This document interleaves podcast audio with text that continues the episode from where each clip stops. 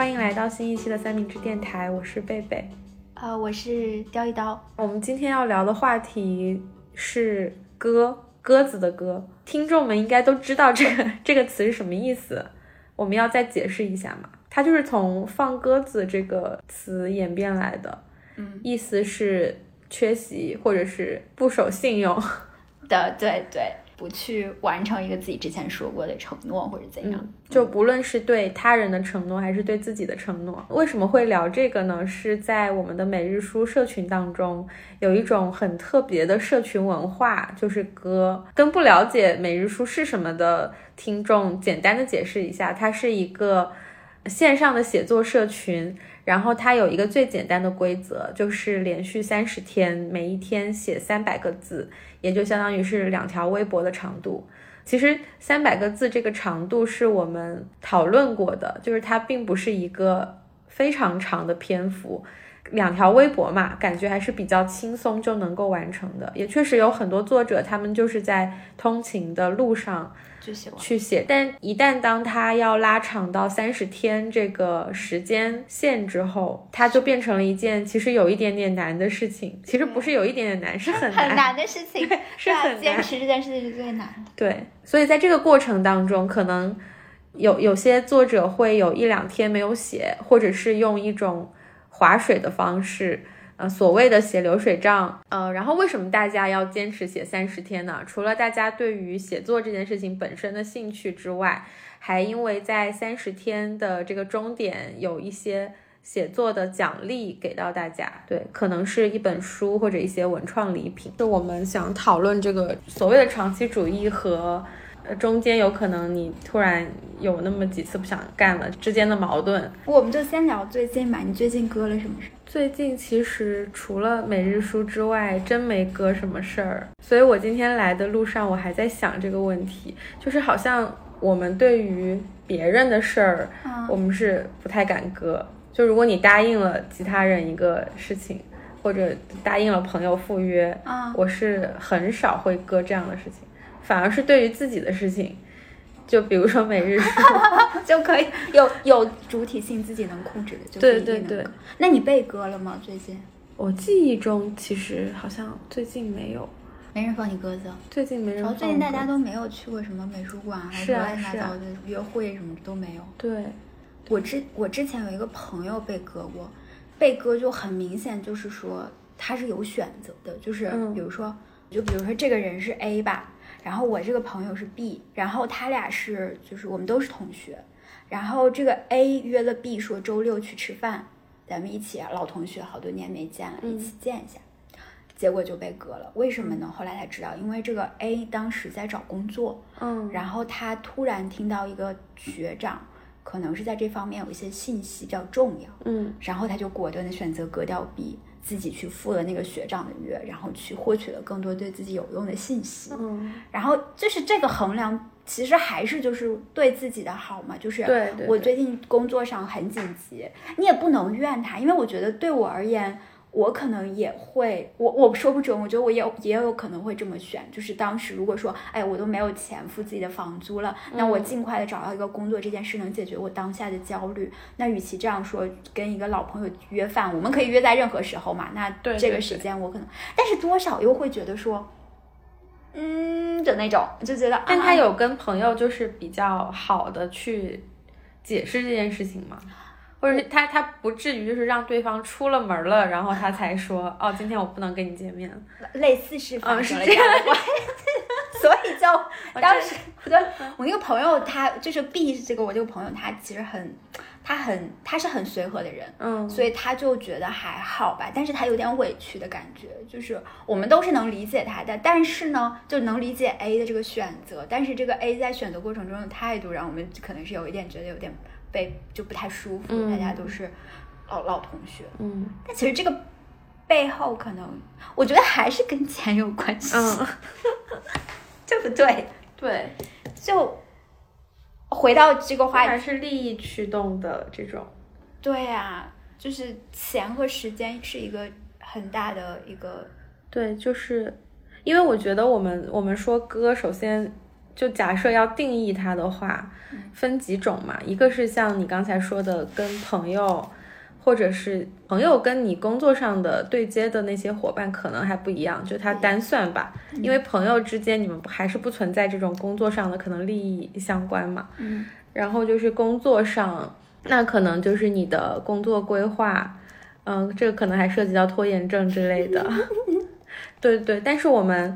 呃，还有一个就是你你自己的这种算是兴趣爱好吗？或者是你想要坚持的一些日常习惯，这个可能不涉及到钱，当然也有可能你为了他去报了一个班儿，或者，呃，为了他去请了一个教练之类的，你会花这笔钱，但总归这个还是你的自主选择性是最大的吧？就当你决定你要去长期坚持一件事情的时候，就我们排了一个序，就是在这些事情当中，哪些事情你割掉了。你心里的那个负罪感是最大的，就对我来说，是我决定要坚持的一件事情。它跟呃钱可能还不那么相关，然后跟工作上的这种对接也不那么相关。它就是纯粹是发挥了我最大的主体性，是我自己 自己为自己决定的一件事情。如果我中途没有做到对自己的这个承诺，我负罪感可能是最大的，最大的。对对对，就这个是是会让我产生自我怀疑嘛，就觉得说啊，你这个人怎么这样？可是 我觉得是因为我其实并没有真正坚持一件事情很长时间过，就是并没有做过什么事情超过一千天以上。我说这个是那种。有有一有一些行为，他可能是有些人他每天都要做的，比如说跑步或者健身这种这类事情，我是没有一件坚持过一千天以上的。不过你有那种就是你刚刚说的，说你自己主动选择的，然后自己又放弃了，然后又产生了很强的负罪感的事儿。其实其实我不会产，就是以上以上这些事情，真正的那种负罪感。就是觉得真的非常内疚，产生情绪上的影响，其实都不至于，就对我来说都不至于。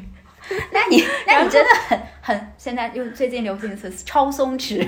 对我就是就是一个很松弛的人，所以我我觉得都不至于，就是我不会呃特别的苛责自己，但是这可能是一个我的一个问题啊，这不一定是一个优点。对。我们想要感谢可持续背包品牌 Bellroy 对本节目的友情支持。参与三明治一千天每日书主题班的朋友们，可能对这个名字并不陌生。Bellroy 和我们一起邀请大家用书写的方式讨论坚持一件小事的种种可能，在割掉和重新开始的摇摆不定中探索长期主义。Bellroy 是来自墨尔本的环保设计品牌，产品设计中有一个理念叫做一千天，意味着好产品不只是在买回家的第一天带来愉悦感，经历时间和沉淀。减少背包的更换次数，长久的喜爱和使用同一件产品，也是对环境更友好的方式。Bellroy 的环保理念不仅在于将回收塑料和海洋垃圾变废为包，还在于他们关注产品的长效设计，不跟风，没有明显的性别标签，能够适用于各种搭配，在使用一千天后仍然历久弥新。我们也会在本期节目的听众留言中选出一位听众，送出一件来自 Bellroy 的环保包袋。好了，我们的节目继续。我会觉得像像每日书这个要要讲这个数据吗？可以啊，来说一下。对，就是呃，因为我们我们在聊这期节目之前。我大概看了一下我们每日书的这个数据，我们之前就发现了一个挺有意思的现象：每日书每个月参与者大概是两百到两百二，有的时候更多这个人数。然后在我们那段时间都待在家里的时候，每个月大概有一百三十个人左右可以完成连续三十天每天写三百字。呃，等到上海就是六月份这个全面复工之后，这个数字就有下降，大概到了一百到一百一十个人左右。对，参与的人数没变，但是能完成全勤的人就变少了。然后在这个完成全勤的人里面，因为我们是每天用一个机器人在做计算的，所以它只要这个小程序扫过你的页面，你在那一天有三百个字，就算你写了。对，所以呢，就从这个社群当中产生了一种属于歌的文化，就是大家呃发明了一些划水的方式，比如说贴一首歌的歌词。然后还有呃，重复某个词，重复一个。三个字的词一百次之类的，哎，这这个就是我们最开始的，就是有一点像群，就社群内部梗的那个。对对对，呃，那是谁？毛不易的那首歌。对，叫做那首歌叫做《幼鸟指南》，然后它的歌词加上歌歌曲的名字放在一块儿，刚好是三百个字。哦，对，这个真的很好用。对，就一个一个字都不多，一个字都不少。然后这首歌叫《幼鸟指南》嘛。所以就这个幼鸟指南就直接成为了一个划水的梗。对，它又跟鸟有关，这不就鸽子吗？对，是好有隐喻。啊 呃，之前我跟其他同事也讨论过这个问题，就是关于鸽的这个问题，因为我们觉得在它在每日书的社群当中是一个挺有意思的现象，就是大家在页面上划水的时候。呃，因为这个事儿它是这样的，就这个页面它不光是你自己能看，是是所有的人都能看，所有参与参与美术的人都可以看到。对，所以当你贴了一个这个东西的时候，其实其他人是可以看到的。那么这个时候，我就觉得那个心理。状态还挺微妙的，就是像跑步这种事情，你一天不跑是你自己知道，嗯，但是每日书你一天没写是大家都知道，嗯，虽然是这样，但是在呃这个社群当中，其实大家对这个事情是抱有一种比较宽容的态度的，就不会有人因为你真的在划水或者你没没认真写来指责你。说实话，这个其实震惊的，最开始震惊到我了。我第一次参加每日书的时候，就是我没有意识到它是一个现象嘛。然后就幼鸟指南应该也是，就是我在我那会儿我刚来还来了一阵儿的时候发现的。然后我就发现哇，是可以这么明目张胆的割。然后周围人的状态，尤其是那天那个班长是那个。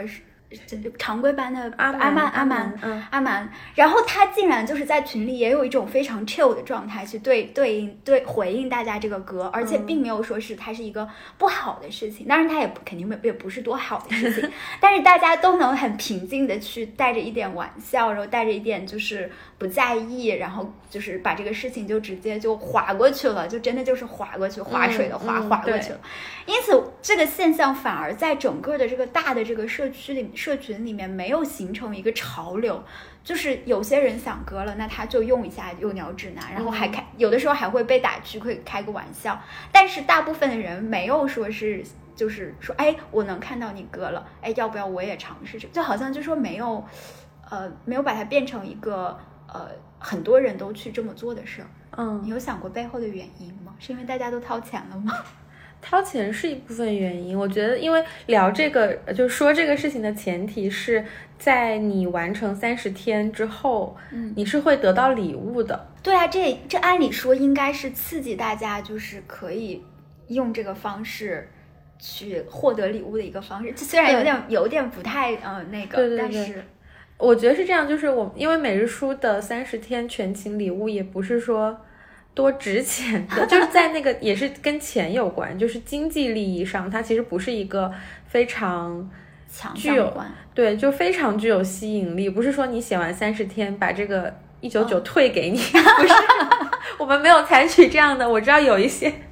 太激进了，对，有一些线上的各种各样的呃那个什么写作营什么的，可能会采取这种形式。对我们三十天的礼物是是一本书，嗯，然后还有其他的文创礼物嘛。这个其实也是，就是它只是一个鼓励。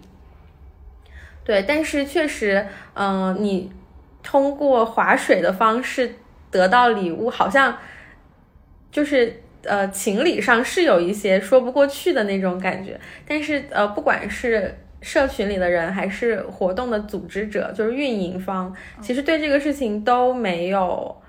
就我们不会，我们不会去真的去纠结说你你是你你这三十天你是不是满打满算每天都写了三百字，都写了很扎实的内容，我们从来不会去追究这个东西。然后班主任其实也不会，就虽然他知道呃这个这个人这今天割了，但是班主任也不会去指责你，或者不会像真的班主任那样去点你的名啊什么的都不会。我我是觉得这个背后就是每个人作为一个。呃，就是参与者，他们背后的这个心理和整体的这个社群的文化，嗯，还挺微妙，挺有意思的。对，就是我们没有说刻意的强调，就是说，比如说贴一个群规，告诉大家这个事情，比如说你三十天只能做几次，如果多了以后，我们就不给你算了。我们从来没有这种对很很真的就很怎么说，让人不是不是很舒服的这种规定。是的，但但是同时呢。也没有人去做这种让人觉得很不舒、很不舒、频繁做这种行为。对对对，就不会有人说他从第一天开始就就开始贴这个幼鸟指南贴三十天。对呀，这个确实没有这样的情况。这个这个其实还还是挺有趣的啊。换句话说，我曾经就是在就是那个观察，就是暗中观察群里面，大家也会聊的这个，就是说，呃，就是我感觉他们对这个对这个呃。割这件事情，它是带着点儿，呃，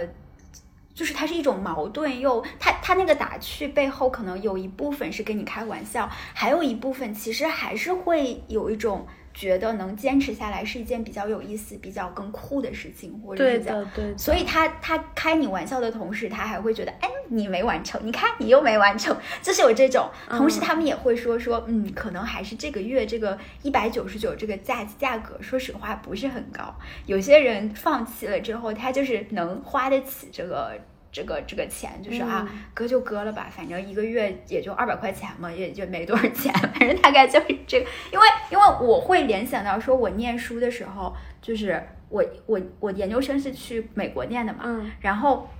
我们当时一一节就是我们当时也会就是课程因为太太紧张了，然后有的时候真的是很想翘课，就是我们也。你翘课的方式当然不可以说是你完全不说不打招呼，那这个就是会算作你的考勤，你可能会挂这门课，所以你要跟教授也是去呃说要请个假，然后就比如说肚子疼啊或者怎么就是生病什么之类的。但是我们当时就之前翘翘翘过，就是可能一个学期的某一门课，你最多也就是翘两节左右吧。嗯，然后有一次我们就想起来说学费这么贵，算一下吧。结果算下来，我们一节课大概就是一个苹果手机的价格。自此之后，我们这个小团体里面真的就没有人在翘课了。嗯，就是它明显的就刺激到我了。我想，哇塞，这个。研究生这个课，因为毕竟就是你可以选择不去出国啊，你也可以选择在国内，你就直接工作嘛，你是自己选择的。那这个钱是我自己掏的。当我意识到说我翘一节课，我损失竟然是一一一部手机，就完全没有那个动力和那个兴奋感了。嗯。但换句话说，就像你刚刚我们刚刚聊之前说，就是小学或者是初中的时候，当我们可以翘课的时候，那个时候是很兴奋的。对，因为你不是。首先，你不是规则制制定者，你也不是掏钱的人，对，因为非常被动，对，对你只能接受。那这个时候，你就会有一种叛逆的心理，嗯，而且这个叛逆确实，他他的那个叛逆的对象不是自己，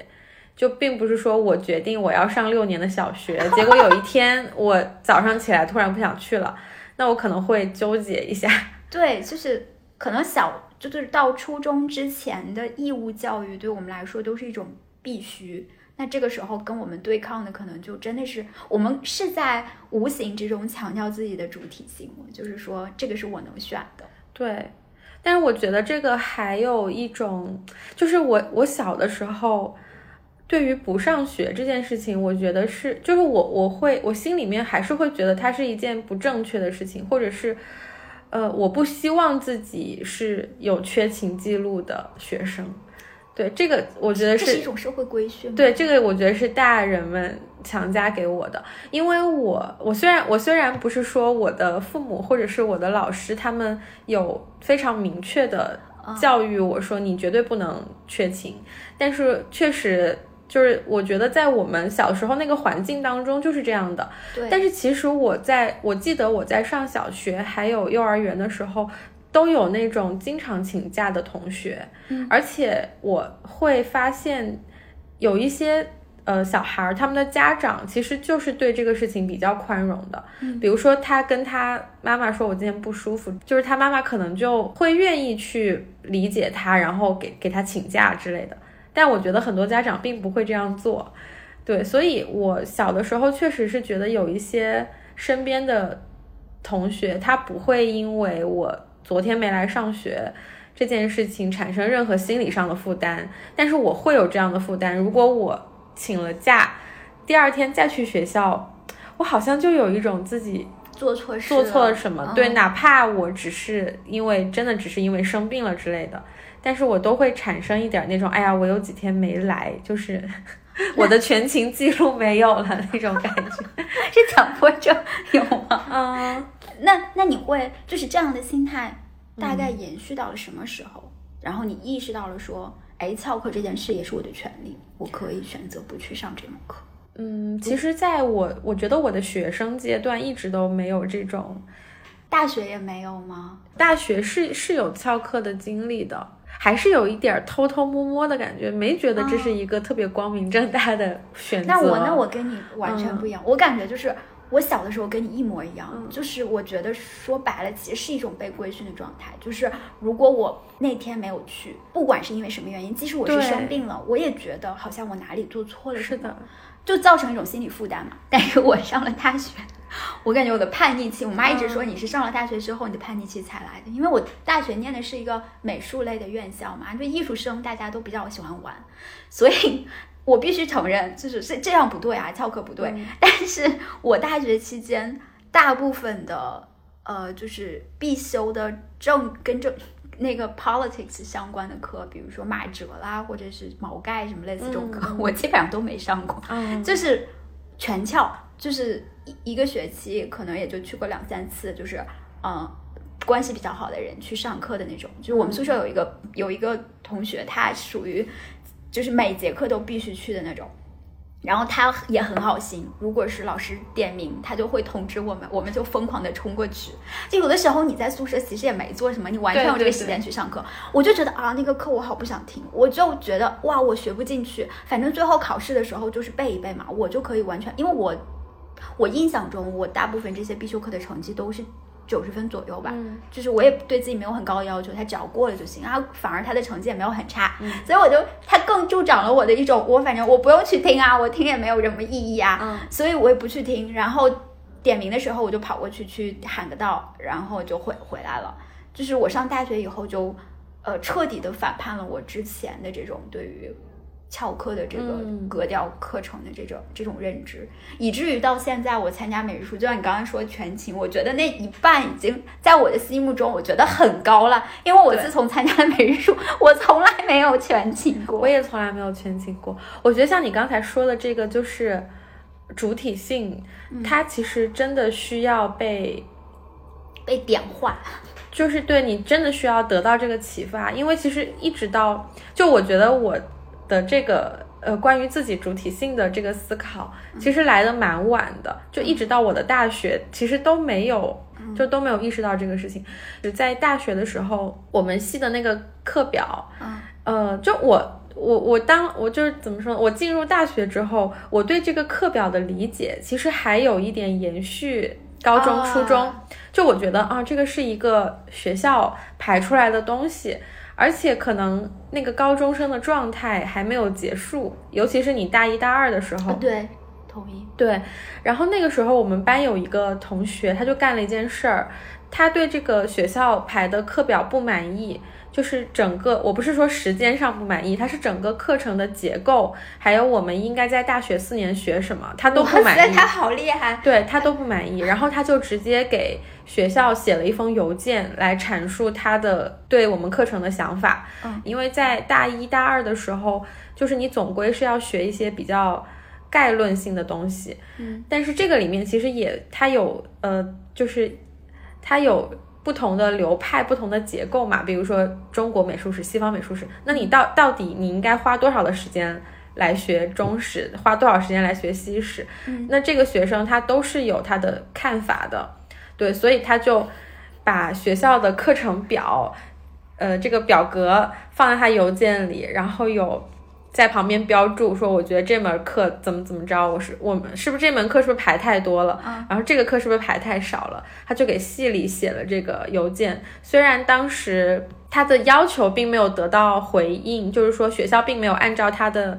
想法去调整这个课表，但这个事情给我的印象非常深，因为我我跟这个同学关系也不错嘛，我就会觉得天呐，就是我其实从来没有在这方面有过。对，就是我，我怎么就从来都没有去思考过这个课程表，它到底对我的影响有多大？就是我大学四年确实是要遵照这个学校给我安排的学习计划去学习了，然后我居然对此没有，就是没有提出过我的异议或者我的任何的意见。对，哎，我觉得这个也不太一样，就是这个同学他的介入方式，嗯，跟我就完全不同，就是他的介入方式是。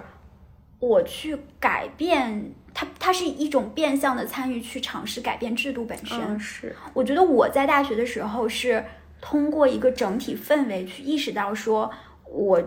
我我去我如何去对抗我不喜欢上的这种课。嗯，就是我没有想到说从整体的这个制度，或者说从这个课程安排去质疑它。我我我可能更多是想说，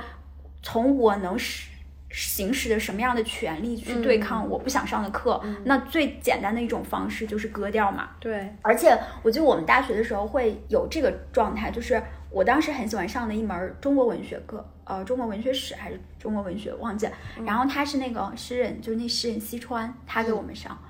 然后很有趣，即使他很有名气，然后他是孩子的朋友什么，大家当时都是用这种 这种梗去，呃，就是抱着这种。期待去上他的课，但是我就感觉就是我是完全被他的魅力吸引，所以就是啊，包括他讲讲课的内容，嗯，所以我那个课我是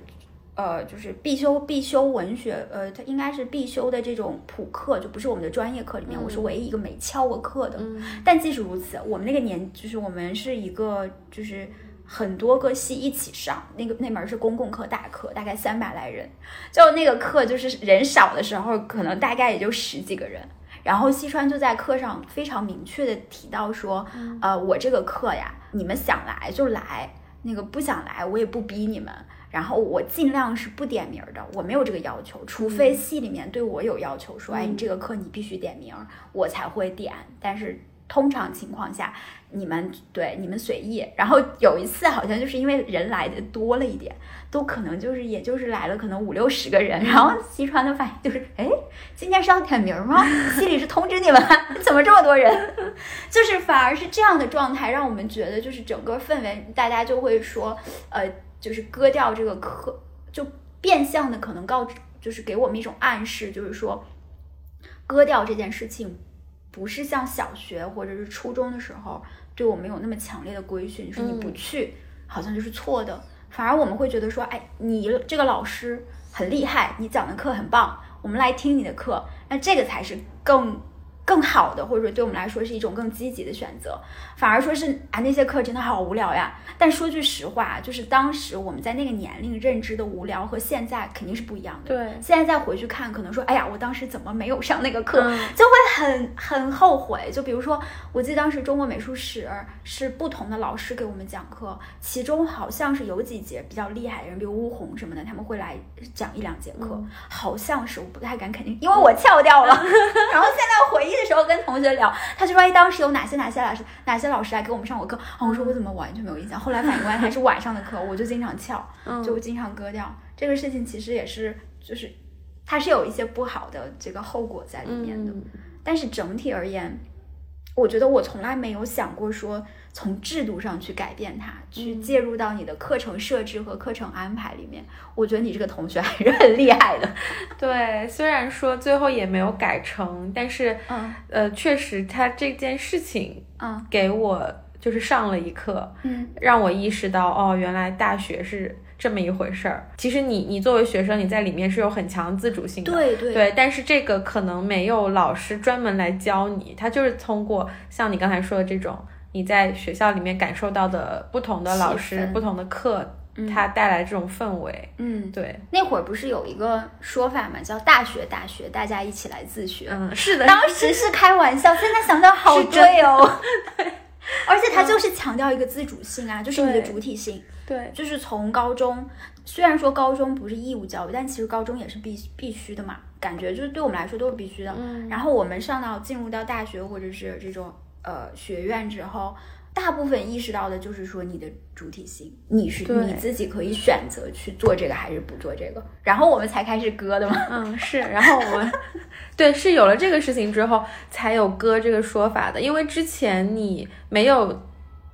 没有，你就是你没有意识到自己的主体性的时候，你不认为这件事情叫割，对你认为啊它叫缺勤或者对对，对或者更小的，尤其更小的时候，你可能就没有这个概念，你就，不觉得没有这个说概念，可以有这样的选择。是的，当有了这个选择的时候，哎，那就是说，嗯，比如说结束了学学生生涯之后，呃，比如说工作了，那有过个什么割割割谁之类的，或者说可能对我们而言就需要区分一些概念，就是割和躺平和拖延之间的关系。就如果从工作上来说，割它是比较坚决的一种态度，就是那这个事儿情，这个事儿我就是不干了。但是拖延就是多少，就是说我还是会，就不管多少年，但是我还是会把它放在我心头，它还是我的 schedule 里面的一个对 part，然后我会把它再塞回去，然后就是会完成它。对，那躺平呢？躺平算是一种歌吗？躺平有种被动性，感觉感觉躺平是一种哦，这些事情我没法儿，我没法左右，我自己太渺小了，我的主体性介入不到那个可以做决策的那个环节，那索性我就 give up，我就放弃。对，假设我们就是我我们如果定义它的话，那就是你明天要交这个 PPT，嗯，你你就是决定不交了，还是说你你跟你跟你的老板说我在我还需要两天，还是说我明天就辞职？对，这到底到底什么是工作当中的歌？哎，我觉得就比如说，就说这个 PPT，或者说要交稿子，类似这种，我是感觉说，如果你自己对时间上有一个充分的认知，你大概在什么时候能完成它，然后你主动提说，哦，这个时间安排的太早了，我要往后推，我觉得这个是一个主体性的一个强调嘛。对，那它其实我不是躺平，也不是割，甚至都不是拖延。嗯，是的，嗯，我觉得工作中，如果你觉得这件事情还对你还是多少还有益，不管是赚钱还是干什么的话，嗯它可能跟歌都没有太多的关系，甚至包括拖延。嗯，但是如果你真的是觉得这个事儿没意义，你就是比如说，我记得我之前的工作里面就有一些我觉得很无聊、很没有意义的东西，然后上面如果没有催我的话，我就会无限期的当没看见，嗯从来不做。那这个就是一种被动的，它也不叫割，我觉得这种是就是一种躺平的状态。嗯也算是半个拖延吧。我理解的拖延可能更多的是说我还是想做的，嗯，但是我确实现在没有心力去做。嗯那如果我完全就不想做，那这个就是很明显的躺平的状态，就是对，我这个东西是老板让我做的，我又不得不做，但是呢，老板没催我，我就先拖着。那这个感觉是一种躺平，它可能跟拖延还不太一样。有有些作家有写书的计划，然后他这本书可能拖了三年五年都一直没写完，那他还是要写的，依然在他 schedule 里面。我觉得这个是拖延，就拖延可能还、还有一部分是他自己可以决定的。有有吗？你觉得吗？我就有拖延肯定是有，我觉我觉得啊，躺平是一种对主体性的宣誓，就是老娘不干了，老娘躺着。嗯那这个就是说，我要强调我的主体性，所以我选选择了躺平，因为更大的部分我是没法控制。对但拖延其实是对主体性的一种放纵，就是反而放弃了自己的主体性，就是这件事你完全是可以继续做下去的。但是你没有，你没有做下去，你选择先让它搁置一段时间。嗯我都感觉这个事情类似于说，是就是在你刚刚定义里面是你自己选择的部分更多的，就是这件事情我想做，但是因为各种原因，我真的没有办法现在把它拾起来，这是一种拖延。那我可能放弃了一部分我的主体性，我就放弃了，那我就不做了。嗯，但是歌确实是一种更决绝的态度，对。就是彻底 say goodbye。对，就是我，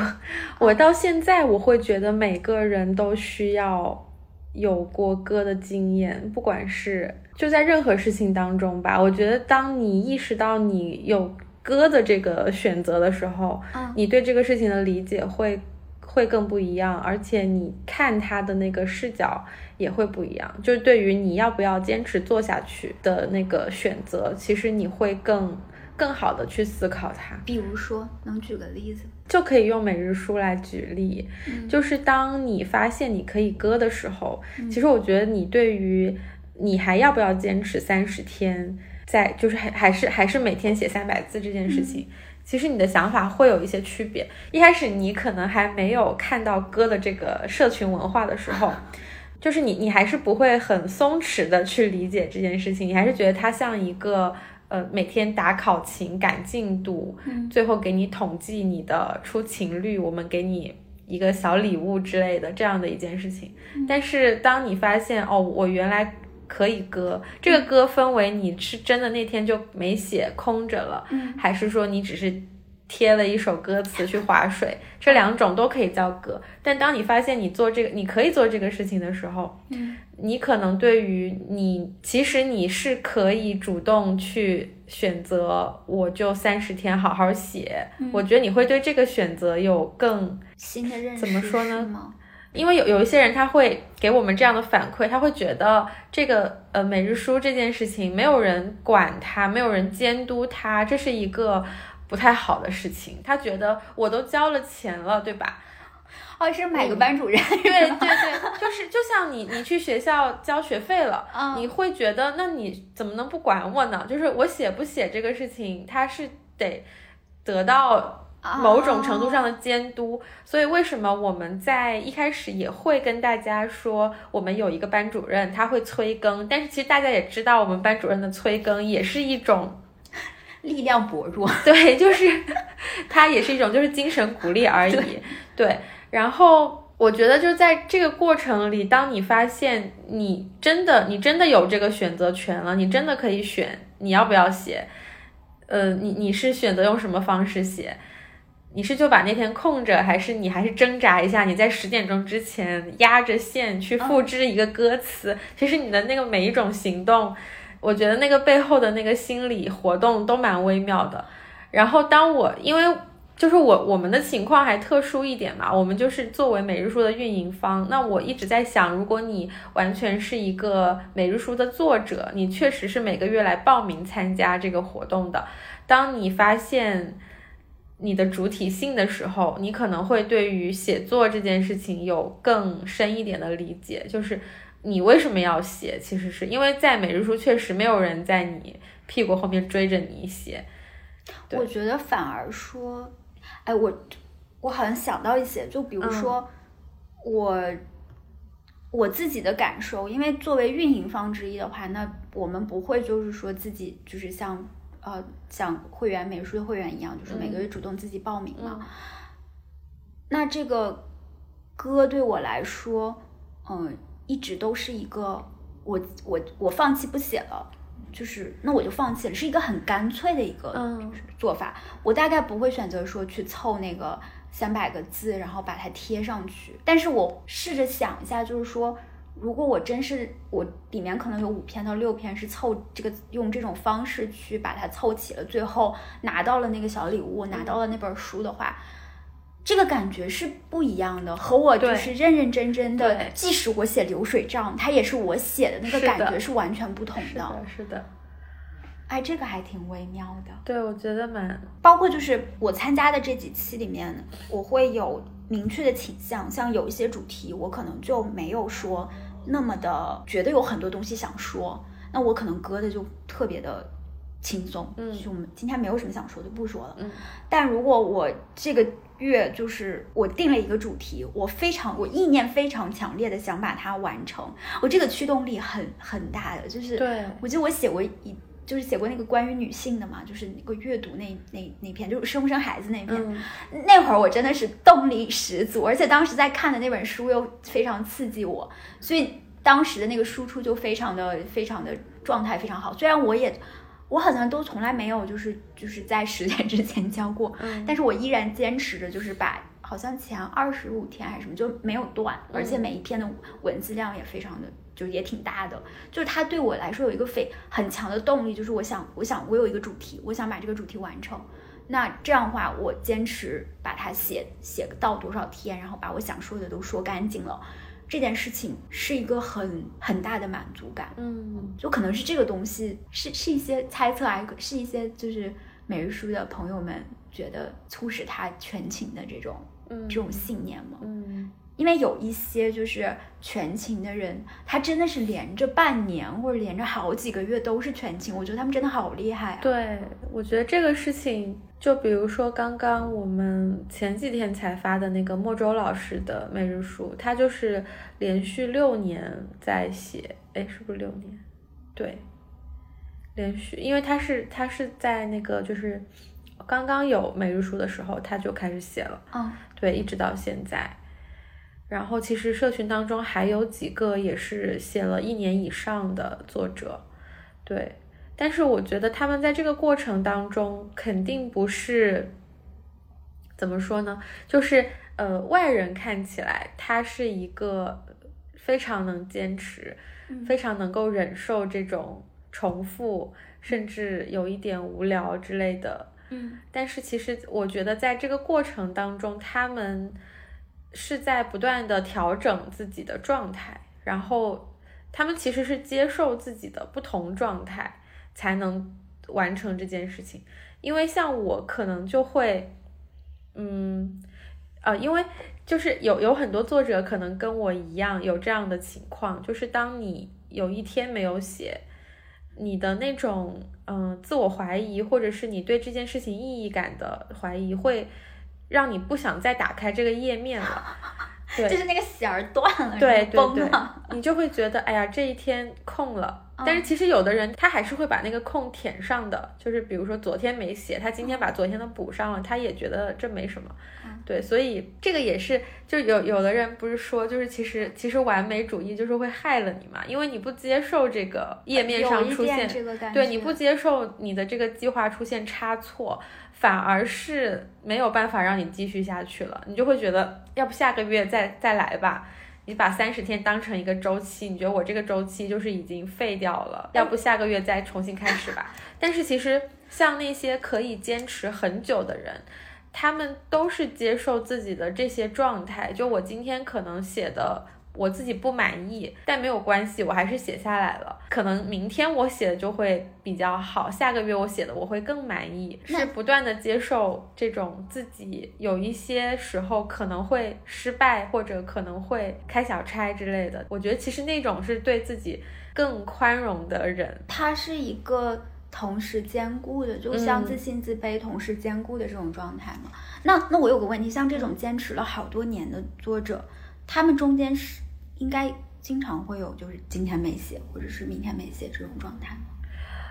没有，没有那么多。就他不一定每一天都写了，但是他会坚持好多年，坚持把这个事情。做完，然后有一些人，他是就像我刚才说，他可能今天没有写，但是他昨他到了第二天，他会把前一天的补上。还有我们就是每日书的这个活动当中，给大家设置了一些可以获得翘写卡的机制，用它来对，你可以弥补一下。对，哎，我感觉这个歌真的是可以被从不同的层次去定义。你就像说我歌一天。这可能是个小鸽子刚出生的蛋里面刚跳出来的，那我一个月割个三五天，然后那可能就稍微大一点的鸽子。那我如果说说用年来计算，或者用五年来计算，那我中间的这些小的事情，我割就割了，但是我坚持了五年。那在这五年中，我就像你说的，我一直在不断的通过书写来和自己达成一种平衡。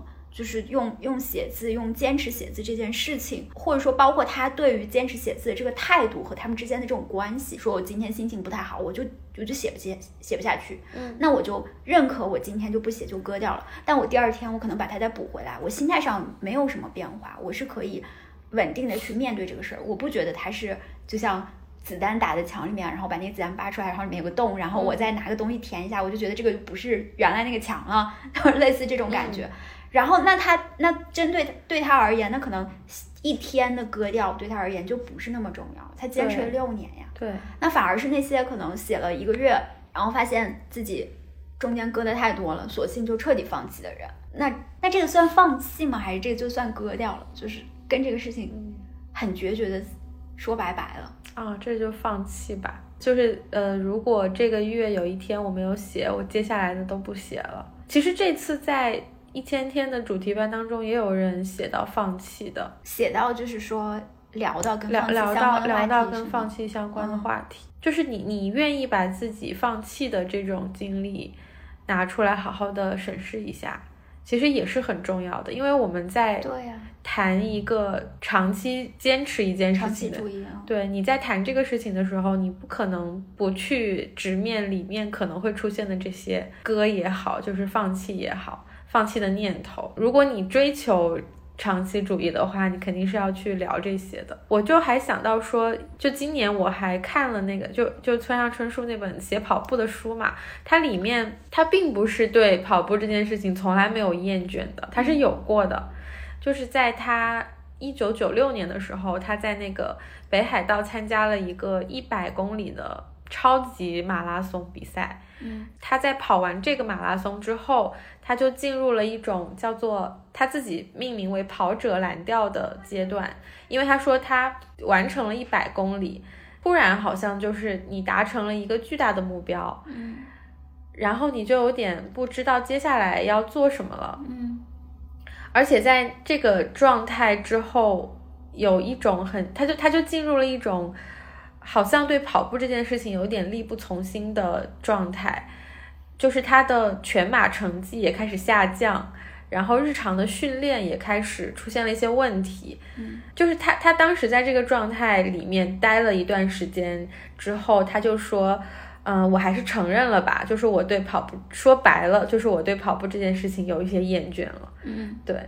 所以后来他就投身了铁人三项运动，真假？那他就对哎，铁人三项里面有跑步有跑步有跑步，但是他就不把这个跑马拉松或者是跑超长距离的，因为你想他都已经跑了一百公里的马拉松，那还要跑一百二十公里的马拉松吗？他可能就觉得这个目标当时一时不知道要放在哪里了，然后他就转变了他的兴趣。所以他后来就是在那之后，他就开始了铁人三项的训练。然后铁人三项他要重新的学习游泳和骑自行车，虽然这两项运动他也是会的，但是要参加铁人三项比赛的话，他的整个姿势还有骑自行车的一些方法，全部都是要调整的。对对，因为就像他说，嗯、铁人三项的那个自行车，你的视线是要一直看前面的。它这个看前面就是得是一个比较固定的高度，不像我们平时就是你骑自行车，其实你的视线你可以一直飘忽，或者是你可以偶尔看看脚下什么的。然后那个他训练了很长时间，对他其实就是改变了他的一个目标，但是他依然在坚持做跑步这件事情。这让我感觉就是，其实我感觉我们聊的最开始就是对歌它背后的一些道德上面的这种审判，嗯。就是我们尝试在取消这个东西，就是就像就像每日书里面，我们没有说是说歌就是一个不好的事儿。我觉得我们就对道道用道在道德层面上对歌的一个审视是比较次要的，反而说更重要的是我们能不能从背后去看到，作为我们自己这个个体如何去让自己和生活相处，让自己如何在这个空间里面去面对自己和世界的这个关系。就像村上，就是他，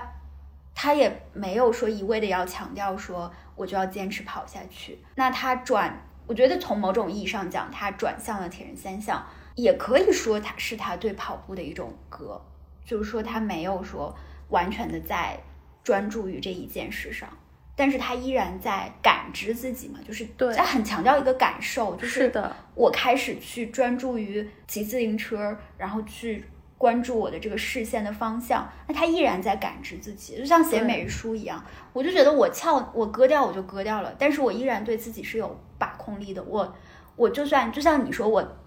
我觉得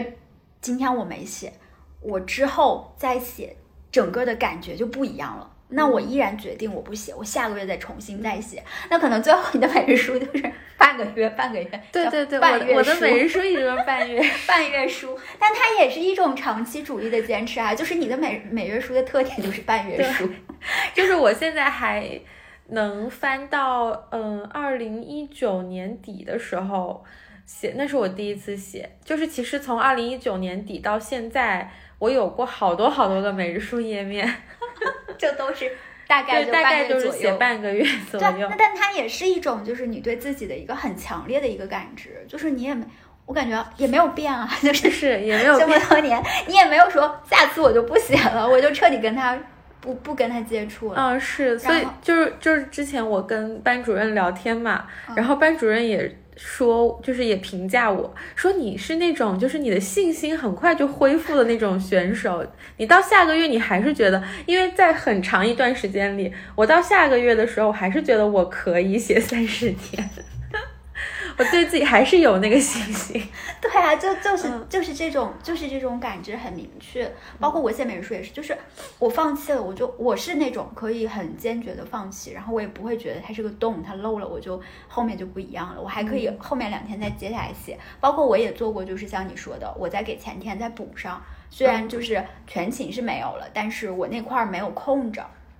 我是都能都能。把它做下去，但是我也从来没有全勤过。可是我感觉我对我对美日书的这种，就是我们俩之间的关系是一种，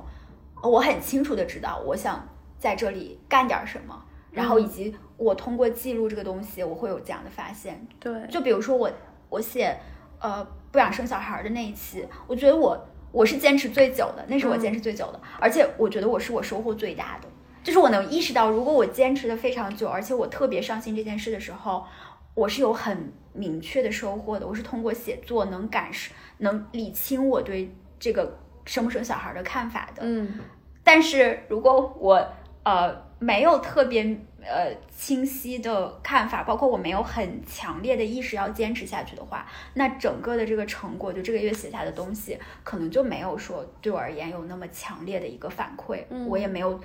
从中得到那么强烈的一个收获，但我是自知的，我是知道说，哎，我就是放弃了，我就是割了，我确实没法去收获到呃足够的一些回应。我多少觉得它可能是还是有一个主体主体性在里面的，是我可以决定我要收获多少，我付出多少我就收获多少。嗯，我想到梁海源那个段子，他说 虽然我得到的不多，但我付出也很少呀。对，就是 就是就是聊歌这个事情，是让我进一步的去理解主体性吧。这个也是我们最近经常聊到的一个话题。就是就我们以前说到歌，它更多是一种规则，就是对规则打破，或者是你可能更多考虑的是你跟这个规则之间的关系。嗯，但是现在再说到歌，或者尤其是我们。通过每日书社群里大家的这种社群文化和社群行为来观察歌的话，会更多的考虑的就是你你对于你生活的一个自主的选择，对，然后你对于你你和一件事情你想做的一件事情之间的关系，嗯，我觉得虽然有歌这个行为存在，但是呢，你能够。长期的去比较认真的思考你跟这个事情，你为什么要做这件事情？对，可可能你会得到收获会不一样。就是歌，它跟长期主义，它其实不是一个矛盾的，对对对，也不是也不是那么绝对。但是如果你对这件事情有足够的思考，你认识到了自己的主体性在里面，其实你能够去平衡这个。歌和长期主义的关系，我也觉得，对我觉得这样对于我们，尤其是现在的生活，我觉得当下就大家再去聊长期主义蛮困难的，对，就是你的生活在一种不确定性、不确定又比较破碎的状态里，其实很多的因素都会都有可能导致一件事情你中途有那么一两次割掉，对，而且现在这个甚至你没有主体性，我觉得。对，就是你意识到有些事情是你无法，你甚至都无法选择割这件事情，你没有，你没有权利去选择割这件事情。那可能比如说，毕业，毕业，你都不能选，对你你都你必须割掉这个词儿在我们的播客里。对，所以那可能对我们来说，可以做的就仅限于保持头脑清醒吧，就是说时刻去去提醒自己，去想想这个事儿到底合不合理。因为我最近在看很多跟二战 相关的书，就是呃，包括就是日本就是有一本书，就是叫全称不太记，就讲樱花和和军国主义的那那那些思路，就是当时他们怎么把樱花这个这个 figure 放到就是他们整体的那个宣传之中的。然后我就感觉说，很多时候作为一个普通人，我们都是普通人嘛，就作为一个普通人。他是在一种无意识中去去进入到某个潮流，或者是进入到某某个大的时代背景中，就我们很难左右自己。那在这个情况下，歌可能是我们就歌真的是在一个很微小的空间和时间层面上，我们对我们可以做出的选择了。那放到一个更大的时代背景，或者更大的一个空间背景中，可能我们压根儿都没有这个权利去做这样的选择。那那这样。就是我们能做什么？可能也就是说，保持这种不断的这种谨慎和警醒，对于自己能做的、可以做的，去尽量的去把控吧。嗯，要么说大家现在都在回归一种更小的这种呃呃 relationship，就更小空间的这种关系，人和人之间的关系。嗯，